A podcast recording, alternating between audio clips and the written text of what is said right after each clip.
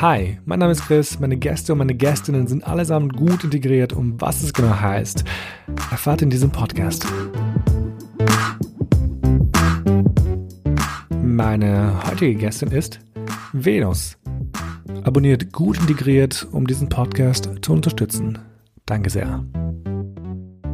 Willkommen zurück zu einer neuen Folge von Gut Integriert. Heute ist eine wundervolle Person bei mir zu Gast und zwar die Venus. Vielen Dank, dass du heute da bist. Danke dir für die Einladung. Ich freue mich. Ich freue mich auch voll, dass es geklappt hat. Und meine erste Frage ist meistens auch die wichtigste, finde ich. Ähm, wer bist du und was machst du? Mein Name ist Venus, ähm, ich bin Vietnamesin, Sozialarbeiterin und derzeit wohnhaft in der Schweiz. Der Podcast heißt ja gut integriert. Ähm, es geht nicht um gut integrierte Menschen, Leute. Es geht um den Stempel ähm, des gut integriert Seins. Das sage ich nur so, weil ich glaube, viele Leute denken, dass es ein Podcast ist über gute Integration. Genau, ist es nicht. Aber ähm, ich habe das tatsächlich, ich habe das tatsächlich oft gehört, vereinzelt. Ähm, aber wie, wie, wie was für dich? Ähm, hast, hast du diesen, diesen Stempel gut integriert mal gehört? Hat, hat man die aufgedrückt oder? Klar. Ich bin, wie gesagt, in der Schweiz geboren, aufgewachsen. Ich habe das Gefühl, ich bin die Definition von Model Minority. ähm, ich, danke, ich, ich denke, früher, als ich Rassismus nicht benennen konnte, was immer speziell. Ich habe immer das Gefühl, wenn es passiert ist, dass was nicht okay ist, aber es gibt ja, aber es ist ja trotzdem irgendwie ein Kompliment, wenn dir jemand sagt, sie können aber gut Deutsch oder du bist anders als die anderen Ausländer. Ich dachte, dass tatsächlich, das waren Komplimente. Aber mittlerweile, wenn man das Ganze reflektiert, ist einem ja bewusst, dass es so Mikroaggressionen sind und ich bin halt damit auch in der Schweiz aufgewachsen, ja, immer wieder. Mhm. Das ist eigentlich voll krass, weil ich letztens eine Story gepostet. Ähm, und ich weiß gar nicht, was, was das Ding war. Das war, ich habe so ein Tool benutzt, womit man Fragen bekommt, anonyme Fragen, das kennst du bestimmt. Mhm. Ähm, und jemand hat geschrieben, ähm, du bist ganz anders als andere Albaner oder sowas in die Richtung. Mhm. Ähm, und dann hat die Person geschrieben, ich will dich sogar daten. Und ich war so, okay, Ego-Push. Thank you. um, aber ich meine, ich fand es irgendwie ganz lieb und ganz nett und es hört sich auch ganz nett an tatsächlich. Ähm, und dann habe ich es geteilt, diese Antwort. Ähm, und ich habe dann auch eine, eine Rückmeldung bekommen von jemand anderem, ähm, von einer Gästin von mir, die, die, die auch da war, die Fuel, und die meinte, ja, ähm, das Ding ist, es sind trotzdem Mikroaggressionen, you know. Ähm, man meint es zwar nett, in Anführungszeichen, aber es ist nicht nett gemeint, weil du tust eine ganze Community, eine ganze Gemeinschaft oder einfach ein Land ähm, in, so einen, in so einen Topf werfen und gehst davon aus, dass ihr alles scheiße sind oder halt nicht gut sind oder sonst was. Und du bist aber einer der Guten, you know, du bist so, du hebst dich von der Masse. Und das ist ja dieses Problem an diesen ganzen, du, du sprichst gut Deutsch oder du bist ein gut integrierter Mensch. Um, ähm, und das ist total problematisch in meinen Augen. Ja, suggeriert ja auch, wenn man das so, so annimmt, und vielleicht Rassismus nicht wirklich auch reflektiert hat, dass man echt das Gefühl hat, hey, ich bin viel besser als die anderen AlbanerInnen oder VietnamesInnen, weil ich ja super eben integriert bin, ja, und hier mich anpassen halt kann. Welche Diskriminierungserfahrungen hast du gemacht, die du mit uns teilen kannst und möchtest? Uff, wie viel Zeit hast du? We have one hour. ähm, hey, das geht eben von ganz kleinen Mikroaggressionen, wie eben, eben sie können aber gut Deutsch zu, aber auch, ähm, ja, du, du, ihr seht ja auch ganz anders aus, du hast aber eine schöne Nase oder Augen, so, ne, aber das ist wahrscheinlich auch bei den Asian Frauen, würde ich jetzt sagen, auch oft so, dass wir, einem, dass wir so Fetischi Fetischisierungen ähm, erleben oder fetischisiert werden und auch beim Daten, also im Alltag so, dass die Dudes auch so gewisse ähm, Erwartungen von einem haben, weil wir ja so asiatisch sind und so Asians, Asian Frauen sind. Ja, ja das ist so gestört. Ich habe letztens ähm, mit einer mit einer Person darüber geredet, ähm, die den Podcast hört. Das heißt, falls du hörst, thank you. Ähm, ja, weil sie sie ist auch aus Vietnam ähm, und sie arbeitet im, Gesund im Gesundheitswesen. Mhm. Und letztens gab es anscheinend einen Patienten, der ich glaube, ähm, chinesischsprachig ist. Und man hat, man hat sie gerufen und gesagt so, hey, du kannst doch Chinesisch. Ähm, mach mal, you know? Äh. so das Ding, what? Ähm, nur weil Menschen aus einer, aus einer ähnlichen Region kommen, aus einem mhm. Kontinent, heißt nicht, dass Leute die gleiche Sprache sprechen, you know? Ähm, und das ist, das ist, das ist so schlimm, dass man irgendwie sowas durchmachen muss. Ich meine, ähm, ich finde es sehr schlimm. Ich meine, beispielsweise, ich meine, es ist äh, was anderes bei Leuten aus dem Balkan zum Beispiel. Leute glauben von mir auch, dass ich irgendwie Serbisch spreche oder Kroatisch spreche. Ich war letztens mit einem, einem Bekannten von mir, also wir sind keine Freunde, das ist einfach ein Bekannter von einem, einer Freundin von mir. Ähm, und wir sind an so einem kroatischen Laden, also kroatischen Restaurant vorbeigelaufen und dann sind mir so, ja, Chris, kannst du eigentlich Serbisch oder Kroatisch oder verstehst du das? So, nein in, in dieser Zeit, wo wir miteinander ab und zu geredet haben, ähm, habe ich oft erzählt, dass ich Albanisch spreche ähm, oder aus Kosovo komme. Mhm. Oder ich, ich meinte auch mal zu ihm, das war auch witzig, das ist off-topic, aber ich musste ihm mal beibringen, wie man Maschallah sagt. Und, und, ich muss zugeben, es gibt verschiedene Arten, wie man Maschallah sagen kann. Ähm, und das ist auch voll okay so. Ähm, wir, also ich in meiner, in, äh, wo ich aufgewachsen bin in Kosovo, oder halt in einer albanischsprachigen Familie, wir haben sind halt normal Maschallah. Und er meinte aber zu mir so, ja, er ist Deutsch, by the way, autochton Deutsch, soweit ich weiß. Ähm, und er meinte so, ja, nee, das sagt man nicht so. Und man sagt irgendwie, Mashallah oder so. er was like, stop it, no. Oh gosh, aber ja, it, ja. It, it be like that. Ja. Ja, und das Ding ist halt, in, in der Schweiz sprechen wir ja Schweizerdeutsch, ne? mhm. ne? so in, in, oder in, im deutschsprachigen Bereich von der Schweiz. Und ich werde hier halt voll oft auch auf Hochdeutsch angesprochen, weil gewisse Menschen halt das Gefühl haben, ich verstehe es besser, weil ich ja clearly keine Schweizerin sein kann. Verstehen Sie mich? Ja, ja, ja. oh mein Gott. Ja. Oh Mann. Ähm, ich meine, beim Podcast hier geht es ja auch sehr stark um diesen Kulturclash. Ähm, da meine ich einfach dieses Aufeinanderprallen tatsächlich von diesen zwei Kulturen oder mehreren Kulturen, in denen man aufgewachsen ist. Ähm, wie was bei dir? Hast du einen Kulturclash gespürt in diesen zwei Kulturen, ähm, in denen du aufgewachsen bist? Absolut. Also ich glaube, vor allem als ich jünger war, habe ich das, war der Clash größer, würde ich jetzt sagen, weil ich bin halt zu Hause gewesen, bis ich sechs war und dann ging es ja direkt in den Kindergarten und ich konnte halt nur Vietnamesisch.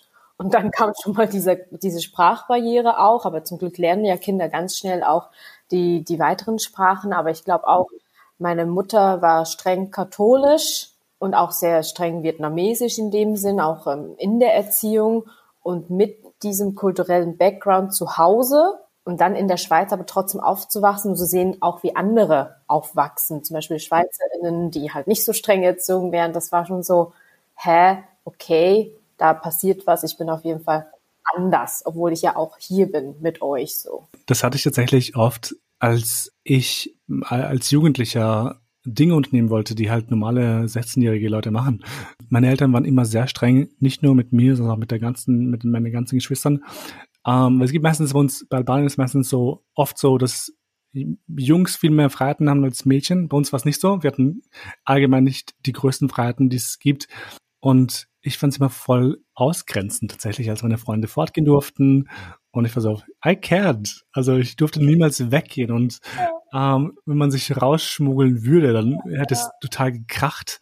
Ja. Und deswegen ist niemals passiert. Und irgendwie hat es so ein, so, ein, so ein Loch hinterlassen. Also irgendwie war man ein bisschen so ein Außenseiter, vor allem als Leute sich gefragt haben, so, ja, was machst du Freitagabend? So, um, ähm, I'm a watch TV. Ja, Viertel nach acht. ja. Ja. Ich war immer auch die Erste, die gehen musste.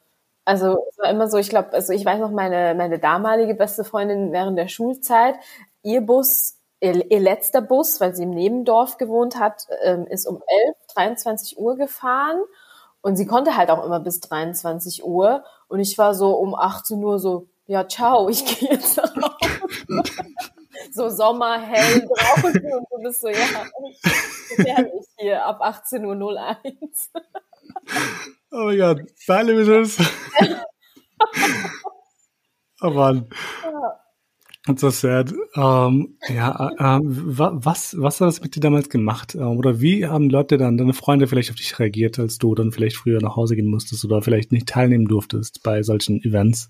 Hey, jetzt reflektieren gesehen hatte ich das Glück, dass ich sehr solidarische Freundinnen schon damals hatte. Eben die, besagte Freundin, shout out to Selin. Sie ist dann auch mit mir nach Hause gegangen. Weil das war kein Problem, wenn Freundinnen vor Ort äh, unter Beobachtung von meiner Mutter zu Hause waren. Das war kein Ding. Und sie ist halt dann einfach mit mir zu mir nach Hause gekommen und dann halt um 3, 23 Uhr dann auf den Bus ähm, zu gehen. Ja, aber es, es war schon halt so, ja, schade, dass du gehst. Aber ich war eh immer die, die so, lass doch ein bisschen früher hier was machen, damit ich halt auch was mitbekomme. Ja. oh Mann, voll sad. Oh Gott, was mir halt irgendwie geholfen hat, ich hatte das Glück, dass meine ganze Schule und meine ganze Freundeskreis ähm, migrantisch waren. Also irgendwo haben die es verstanden, tatsächlich zum Glück. Ähm, witzigerweise, ich meinte letztens zu jemandem, ich habe in meinem ganzen Leben in Österreich keinen richtigen österreichischen Freund oder eine Freundin gehabt. Also ich kannte, it's weird, right? Ich hatte in, in der Volksschule hatte ich einmal ähm, einen ziemlich guten österreichischen Freund, das war in der Grundschule, ähm, Felix, Herz ab oder Shoutout, keine Ahnung. Ähm, ich war einmal bei den Spargelessen im Sommer. Das ist irgendwie so ein, so ein österreichisches Ding. Geil. Aber auf jeden Fall, ähm, ich glaube, das war so gefühlt die einzige, die einzige österreichische richtige Bekanntschaft, die ich hatte. Ähm, und dann halt ein, ein Freund in der Schule, der ist halt halb österreichisch gewesen oder ist noch halb österreichisch und halb chinesisch. Ähm, ich meine, ja, zählt auch. Aber so, that's it. Und, und das Gute ist, ich hatte halt u viele migrantische Freunde, die das irgendwie verstanden ja. haben. Ja. Ähm, was mich zu meiner nächsten Frage bringt. Ähm, würdest du, das ist irgendwie so provokant gestellt, aber würdest du lieber in einem Tisch voller Migranten sitzen mit den Reden am Abend oder mit einem Tisch voller Schwarze zum Beispiel? MigrantInnen. Interesting. Muss ich das ausführen? Ich glaube einfach, weil, weil, hey, das ist noch so lustig, dass du das sagst. Ich hatte letzte Woche mit einer sehr guten Freundin eine Diskussion, ähm, ob du halt Menschen im Freundinnenkreis haben möchtest, die zum Beispiel sehr rechts sind. Mm, oh Gott, nope. Ich glaube, eben. Und das war auch so erst meine Reaktion. Und sie hat dann, sie, wir, also es war eine tolle Diskussion, weil sie meinte, ja, aber willst du nicht Menschen in deinem Umfeld haben, die, die dich challengen? Nope. Und ich so, aber mit diesem Gedankengut? Nope. I don't think nope. so. Nope. Und dann waren die echt so, aber das war so eine krasse, so, bist du sicher? Und ich so, ja, nein, ich, nein, wirklich nicht. Und ich glaube, ich sag nicht jetzt, jetzt der Tisch von, der runde Tisch mit SchweizerInnen dann natürlich mit Rechtspeoplen ist, aber ich glaube, MigrantInnen, erstens ist das Essen besser wahrscheinlich das auf dem Tisch steht. Und viele Gemeinsamkeiten, wo wir uns vielleicht auch nicht erklären müssen in den Gesprächen. Voll. Aber vor allem das Ding ist, ich meine, ja, ich finde, Freunde sollen dich challengen. Ich finde, so was halt irgendwie so vielleicht Ziel angeht im Leben oder den Beruf, aber du kannst, jeder kann dich challengen. Ich kann, ich bin ja sehr links geprägt, würde ich sagen, also eher links, links auf der, auf der politischen Skala. Und ähm, auch wenn jemand die gleiche politische, politische Meinung hat wie ich, kann diese Person mich trotzdem challengen oder dass man, dass man sich gegenseitig irgendwie motiviert. Ich, sorry, aber ich würde niemals, niemals in meinem Leben, sobald ich fahre, dass jemand rechts ist, aus meinem Freundeskreis, ciao. Also ich ja. will die Person blockieren, überall, wo es möglich ist und nie wieder Kontakt mit dieser Person haben, weil ja. ich meine, ja, vielleicht will ich mal versuchen, diese Person umzuändern, aber wenn, wenn ihr das nicht möchte, dann das ist einfach ein trauriger, eine traurige Entwicklung, you know. Absolut. Und ich glaube, da waren irgendwann sind wir bei der Definition von Freundinnenkreis gelandet. Und ich war halt, hey, so, hey, du hast halt einen krassen Backup auch mit deiner Familie und so, aber meine Freundinnen sind meine Familie. Und ich will da halt so niemand haben, ähm, der die, ja, diese Meinung vertritt, so. Wie wichtig ist dir deine kulturelle Identität? Heute enorm wichtig. Also ich bin stolze Vietnamesin, aber es gab auf jeden Fall Zeiten, wo ich gar nicht stolz war auf diesen Background, wo ich äh, ja, wo ich wahrscheinlich auch diese ganze Identität von von Vietnamesen sein nicht angenommen habe. Aber heute ist es mir wichtig. Ich bin auch sehr oft in Vietnam. Ähm, und ich fühle mich da auch sehr verbunden. Gab es Gründe dafür, dass du das vielleicht früher ähm, nicht annehmen wolltest oder ein bisschen verworfen hast, eine Identität? Ja, ey, also erstens, die Schulzeit ist hart, ne? Also allgemein. Passiert ja eh ganz viel. Aber wenn wir wieder zurückgehen zu den, zu der, ein paar Fragen vorher. Eben, ich bin die gewesen, die immer früher nach Hause gehen musste. Ich bin die gewesen, die halt allgemein immer sehr viel zu Hause sein musste, viel lernen musste. Ähm, und ich habe halt die andere Seite gesehen, eben Freundinnen, die halt länger weg sein können, vielleicht schon auch ne, Privilegien haben wie schönere Kleidung, geilere Sneakers hatten. Und wir halt, na, wir mussten halt zu Hause jeden, jeden Rappen, bei uns ist ja nicht jeden Rappen Cent umdrehen. Und ähm, da war ich schon so, hey, ne, also als Jugendliche war es so, oh Gott, ich will ja sein wie die, weil ähm, ja, die hatten viel mehr Freiheiten, irgendwie auch Zugang zu, zu Vereinen, ne, so Mädchentourenverein und ich war so, yo, wir haben gar kein Geld zu Hause, um diesen Jahres, Jahres, Jahresbetrag zu bezahlen, halt solche Sachen. Ich war so, boah, nee, eigentlich würde ich gerne sein wie die, die können auch alles so und du bist halt immer zu Hause am Lernen, weil gute Noten waren ja auch sehr wichtig. Ja, das ist, das ist krass. Vor allem ganz kurz das mit den, mit dem Sportverein zum Beispiel. Ich fand's urschade irgendwie, dass ich keine solchen Sachen machen durfte oder dass ich, ich meine, es ging nicht mal ums Dürfen per se. Ich glaube, mein Vater wollte mal meinen Bruder in so einen Sportverein stecken. Ich, ich glaube, das war irgendwie damals Handball, aber das war einfach zu teuer. Also die Mitgliedschaft dort ist einfach zu teuer, you know. Und du kannst dein Kind gar nicht hinbringen, wenn du andere fünf, also wenn du andere vier Kinder hast oder halt fünf, insgesamt fünf Kinder hast, die du halt ernähren musst und deine Hausfrau, die ernährt werden muss, ähm, meine Mutter hat halt bis spät nicht gearbeitet und wir hatten noch eine Oma daheim, you know. Mhm. Und irgendwie ist es irgendwie schade, weil du hast irgendwie deine Freunde, die, die alle irgendwie so ein soziales Leben haben, sie gehen raus, sie haben irgendwie irgendwelche ähm, Programme, ähm, wo sie hingefahren werden zu, von den Eltern und wir waren so, nope.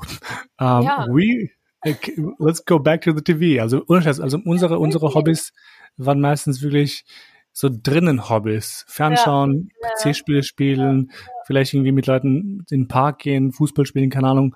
Aber that's it. Oder halt wirklich nur mit unseren Geschwistern, dass wir mit denen was machen. Also ich glaube, man wird, man ist sehr, man wird sozial sehr, sehr ausgegrenzt.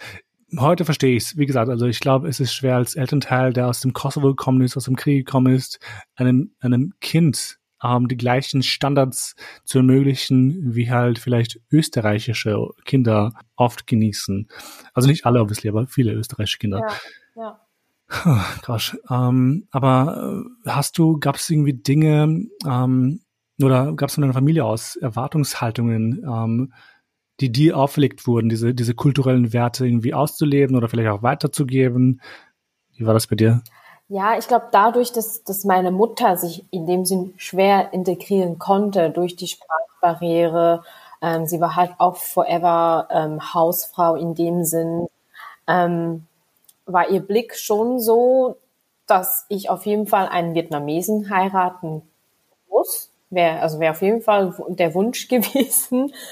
Und eben, wie gesagt, sie ist, ähm, sie war streng katholisch und streng katholisch-vietnamesisch. Also wir hatten hier in der Umgebung auch einen vietnamesischen Pfarrer und da mussten wir auch jeden Sonntag hin. Das war einfach wichtig.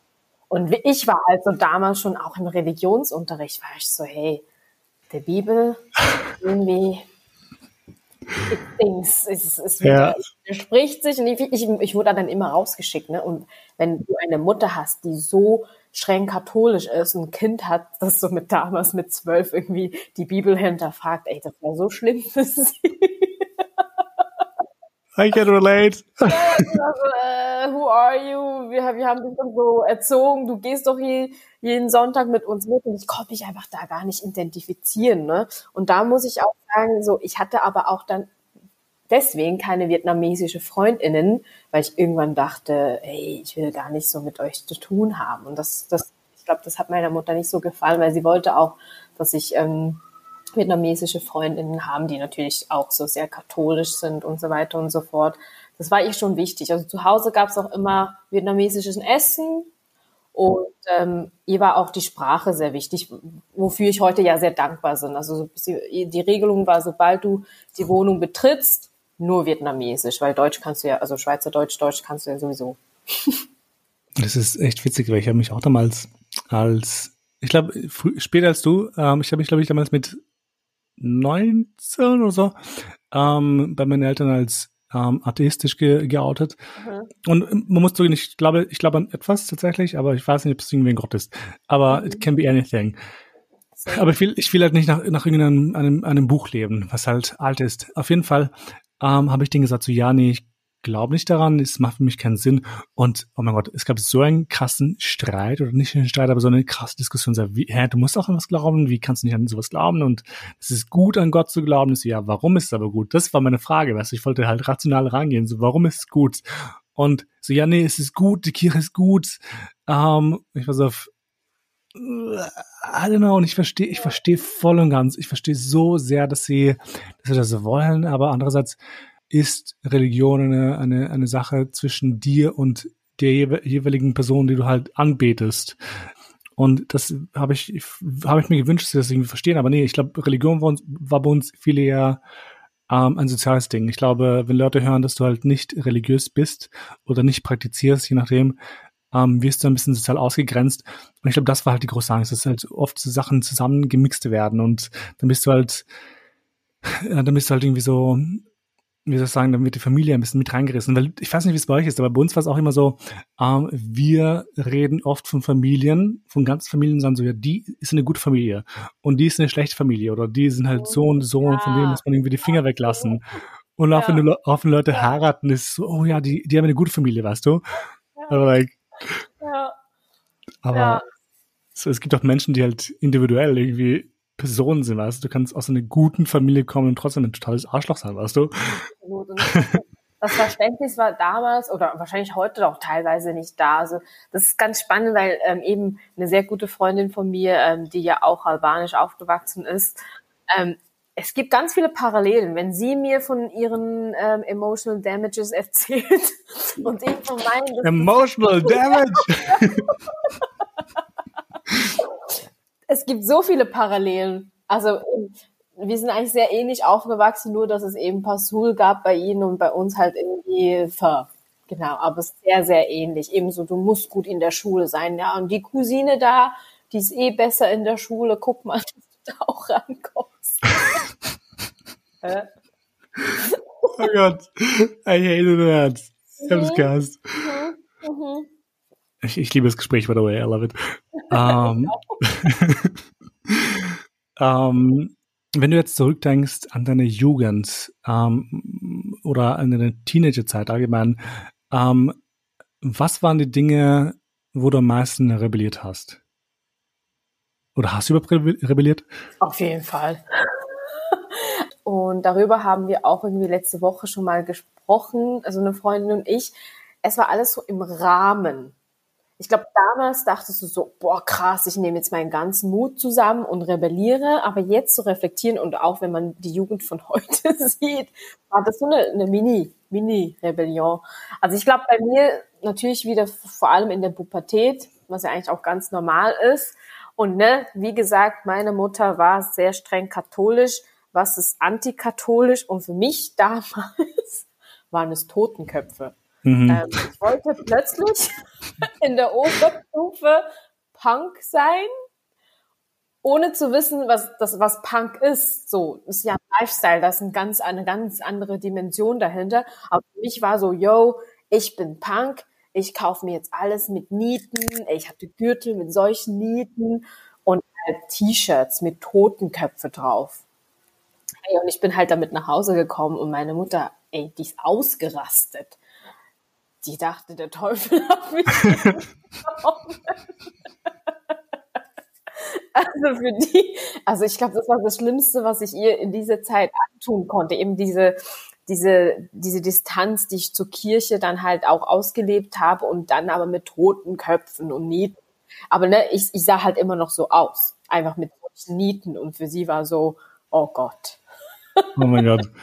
Wie witzig. Ähm, ja, ich, ich glaube, mir war es halt, bei mir waren es oft so Sachen tatsächlich zu Hause, allgemein, ähm, wo ich halt rebelliert habe, über, über Dinge, die ich halt nicht verstehe, die ich halt anders machen würde oder über die ich anders denken würde. Und mir wurde halt immer dann gesagt, ja, aber so ist es halt bei uns. Wir sind Albaner. Wir, wir, ja. wir, du, wirst ja. halt, du, du wirst als Albaner sterben. Um, obviously, danke. Aber, aber es war immer dieses, deine Persönlichkeit definiert sich nur über dieses albanisch sein und das hat halt bei mir dieses diesen Rebell Rebellzwang ausgelöst mhm, tatsächlich. Mhm, ich mir dachte, ich bin mehr als das. Also ich mag meine Herkunft, aber ich bin mehr als nur dieses albanisch sein. Aber wir haben ja, wir haben ja schon vor dieser Folge miteinander geredet ähm, oder geschrieben zumindest. Und du meintest, du hast dich früher unter anderem geschämt wegen Essen, unter anderem wegen Fischsoße, allgemein über asiatisches Essen, ähm, dass Leute das irgendwie früher komisch fanden und das halt jetzt in Anführungszeichen cool ist, trendy ist, you know. Wie war es für dich? Magst du gleich auch die Geschichte nochmal erzählen und dann sagen, was in dir ausgelöst hat? Ja, eben, ich glaube, das war, oh, wie alt bin ich geworden? Zehn oder so. Und das ist halt typisch vietnamesisch, wie auch wahrscheinlich auch in vielen Bereichen von Südostasien.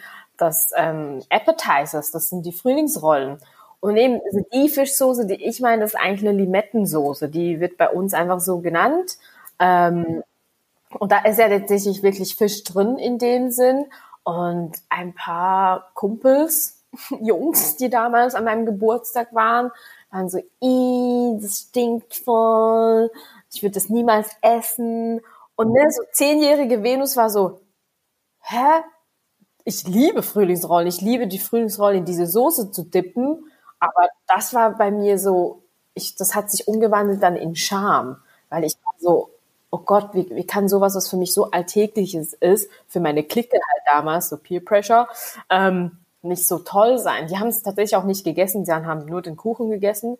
Ähm, und das war für mich halt super traurig. Und ich weiß noch, ich erinnere mich sehr gut, dass ich meine Mutter angeschaut habe.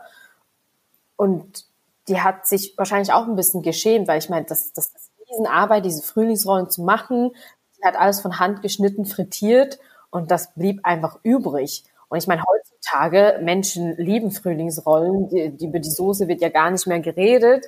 Und das war halt für mich damals voll traurig, weil ich meinte dann zu ihr, ja, lass nächstes Mal irgendwie einfach so Sandwiches ja, so, wir, wir müssen White Food. ja, das ist so White Food, irgendwie so. Nicht ist einfach Toast, so, lass einfach Toast. Ja. Oh mein Gott. Ja. Das ist, das ist, ich finde das so schlimm. Ich finde, Essen ist eigentlich eine Bereicherung, you know. Ich finde, also, man muss zugeben, doch jetzt von Kinder, aber allgemein Essen ist eine Bereicherung. Ich finde, ich finde, durch Essen lernt man Kulturen kennen und man hat auch so viele verschiedene Gesprächsthemen, weil, ähm, man kann über so viele reden, you know. Ähm, ich finde es halt irgendwie vor allem aber traurig, wie mit diesem Wort asiatisches Essen gespielt wird. Ähm, so, ja, was essen wir? Asiatisch, cool. Und was essen wir? Europäisch, nice. Ja. Äh, Und ich, ich, ich finde das so nervig. Ich meine, ja, okay, weißt du was, vielleicht, vielleicht kann man sagen, okay, wir, ähm, dass man vielleicht in ein Gebiet irgendwie eingrenzt, aber ja. Asien ist riesig. Eben. Das ist ein also riesiges, riesiges, ein riesiger Kontinent. Ich wollte gerade sagen Land, aber nee, ist ein Kontinent. Ja, ja, ich meine, wie auch Afrika auch. Also wenn ja. Leute fragen, äh, ja, so lass mal afrikanisch essen, so ja, äh, so, danke. give me something, ne? Und mittlerweile eben, wie, wie, du auch gefragt hast, ne, so, ich meine, mittlerweile ist es in, es ist trendy. Ähm, Korea hat uns jetzt überholt. nee, aber das Ding ist halt so, jetzt denke ich so, ha, ihr habt's, unser Essen ist richtig geil. Ja. Ich weiß es, ich wusste es schon immer. ähm, es ist trendy, aber eben, what the fuck is Asian food? Was ist Asian Fusion? Enlighten me, ich weiß es nicht. Ich, ich, ich finde es einfach witzig, weil das Ding ist, es gibt indisches Essen, es gibt äh, Essen ja. aus Russland und vor allem auch Russland ist riesig. Also Russland ja. ist ja nicht nur Petersburg oder wo Putin noch ist, keine Ahnung. Ähm, hatte, hatte den Glück auf jeden Fall. Aber um, ähm, you know what I mean? Das ist, ich finde es halt traurig, wenn dann irgendwie ein Lidl irgendwie, wenn du da irgendwie durch die, durch die, durch die Gefrierschränke läufst und da ist einfach sowas wie Asia Weeks, ähm, unser, ja. unsere Asienwochen ja, und dann hast du wieder Frühlingsrollen und irgendwelche ähm, Spieß oder sonst was, wo ich mir denke, ja, aber das ist, das ist, das ist, ich meine, obviously, das wurde so gemacht, wir sind Europäer, der einfach keine Ahnung hat von Absolut. Essen, aber ich finde es ich find's so schade. Und ich finde es auch so schade, dass, ähm, dass Leuten ähm, wie dir, dass, dass du, man, dass man sich schämt für seine Herkunft im Endeffekt. Ähm, mhm. Aber gab es allgemein andere Dinge, für die du dich geschämt hast als, als Jugendliche oder bliebst du beim Essen? Hey, eben, also eben einerseits ich habe mich für meine Familie geschämt natürlich auch, weil ne, so Mama, Papa konnten nicht so gut Deutsch oder Schweizerdeutsch. Meine Schwester, die zwölf Jahre älter ist, die musste auch immer mit ähm, an Elterngesprächen, um zu übersetzen. Aber man muss auch hier verstehen, meine Familie, das sind Boat People, die sind ja damals auch ähm, geflüchtet ähm, aus Vietnam und meine Schwester ist mit acht, neun in die Schweiz gekommen. Also sie war so, stell dir vor, mit acht, neun Deutsch zu lernen. Und dann gibt's hier noch so das komische Schweizerdeutsch. Für sie war das auch immer eine riesen Barriere mit Bildungssystem und so. Und ich glaube, ich habe mich da, weil ich es nicht besser wusste, habe ich mich immer geschämt, weil andere Familien haben ja funktioniert. Wir haben Itali italienische Familien, albanische Familien, die irgendwie damals in meinen Augen besser integriert waren, weil irgendwie die haben es geschafft und meine Mutter hier immer noch so Hausfrau hatte nicht wirklich Freunde außer die aus, aus, aus der Kirche, aber da redet man ja auch nur vietnamesisch. Das heißt, die in meinen Augen nicht weitergekommen. Und da habe ich mir immer ein bisschen geschämt halt, weil, ja, weil ich immer mehr Support gebraucht habe. Wir waren ja auch beim, wurden auch sozial unterstützt vom Sozialamt und das war so, ja, lieber nicht darüber reden, weil ich kannte tatsächlich auch niemand äh, oder keine Familie, die auch vom Sozialamt unterstützt worden ist. Ne? Ähm, und aber auch so mit, wenn man mich und meinen Körper anschaut, ne, ich meine, Vietnamesinnen oder asiatische Frauen, die sind einfach ein bisschen kleiner. Wir, unser Busen wächst auch nicht so schnell wie jetzt von den weißen Frauen und so mit zwölf waren alle so, oh, ich habe mir meinen ersten BH gekauft und ich war so, I don't need one. Good for you. ja. Oh Mann. Ja. Krass. Um, aber wegen, wegen dieser Scham, ähm, hast du das, hast du dann irgendwie so ein Gefühl gehabt, ähm, du musst dich irgendwie anpassen oder vielleicht auch assimilieren? Also erstens habe ich, glaube ich, immer versucht, meiner Mutter zu Hause beizubringen, einfach so die Basics beizubringen, was ja irgendwie auch mit Mutter-Tochter-Dynamik voll schwierig ist, weil Mütter wissen es ja eh besser. Ähm, und andererseits ich glaube, da habe ich schon sehr gestruggelt, auch jetzt mit meinem Körper und so. Aber eben, ich meine, kannst du ja eh nicht ändern, irgendwie. Und bei uns wurde halt trotzdem, wie soll ich sagen, Essen so zelebriert, dass ich zum Glück nie das Gefühl hatte, ich, ich darf nicht mehr essen, oder, ne, so Schönheitsideal und so weiter. Ähm, ja, aber ich glaube, weil meine Freundinnen da zum Glück auch nicht so ein großes Ding draus gemacht haben, war okay. Man konnte trotzdem drüber reden, weil ich war so, öh, wo, wo, ey, wo gehst du jetzt einkaufen und so. Ähm, aber es war schon so Fragezeichen, ne? weil ihr, wir sind offensichtlich anders und du halt trotzdem hast ja andere Struggles, das Pubertät oder Berufswahl kam noch dazu und irgendwie deine Familie hat nicht wirklich funktioniert. Und du kennst es ja auch, weißt du, dieses, hey, da ist ein Brief gekommen, übersetzt mal. Ärztebriefe, so was steht da drin? Ich habe keine Ahnung. mein Vater fragt mich noch immer oft wegen solchen Diagnosen, die ja. er bekommt, also ja, irgendwelche Briefe vom Arzt. Ja. Also Christian liest es mal ich so, äh, ich bin kein Arzt. Ja. Ich weiß, das ist auch eine Enttäuschung, dass ich kein Arzt bin, aber ich bin es nicht. Same. Wir sind tatsächlich fast am Ende der Folge angelangt. Das ist irgendwie eine meiner Lieblingsfragen tatsächlich. Aber stell dir vor, dein jüngeres Ich steht gerade vor dir. Ähm, was würdest du ihr mit auf den Weg geben? Hab keine Angst. Du bist stark und genug. Vertraue dir selbst. Und halt mein Lieblingssatz, ne? Sandra Oh hat mal gesagt, it's an honor just to be Asian. Oh, that's ja. cute. Ja. Schön. Das, das habe ich irgendwie, also damals, letztes Jahr, also während Covid, als ja auch Anti- Anti-Asian Hate Crimes oh so Gott, stimmt. sind, ähm, mhm. hat sie das mal an einer Konferenz gesagt und und das war lustig, weil ich habe es gehört und ich war so, ey, ich glaube, mein zwölfjähriges Ich hätte das gebraucht. Mhm. Ja, und das würde ich auf jeden Fall sagen. Ja, ich glaube, das braucht man tatsächlich. Ich glaube, man braucht wirklich Menschen, die, die, die einfach als Repräsentation dienen tatsächlich. Ich finde es auch wichtig, dass Menschen wie du ähm, bei Dankeschön, by the way, für den Podcast auftrittst, aber dass du halt eine Geschichte teilst mit Leuten, weil ich glaube, es gibt ur viele Menschen, die ähnliche Erfahrungen gemacht haben, die, die, die da einfach sich wieder wiederfinden tatsächlich. Ähm, ich glaube, es ist einfach immens wichtig, sowas, sowas mhm. zu machen. So, thank you. Danke dir. Das war sehr toll. Yay, das freut mich. Alrighty, ähm, dann sind wir eh schon am Ende angelangt. Ähm, für alle Leute, die noch zuhören sollten, ähm, vergesst nicht, gut integriert zu abonnieren auf Spotify, Apple Podcast und Co. Ja, das, das war's auch tatsächlich. Ähm, Venus, vielen, vielen Dank gern, dass du da warst und bis hoffentlich bald in Berlin, falls wir uns sehen. Danke, auf jeden Fall. Wir müssen connecten. Yes. Danke dir für das tolle Gespräch. Und Sehr ja, gern. voll gut integriert. Make Do it. famous. Thank you. Make me famous. Maybe, maybe I am, okay? Noch mehr. More famous. oh gosh, oh, preach. Cool. Was danke dir. Bis bald.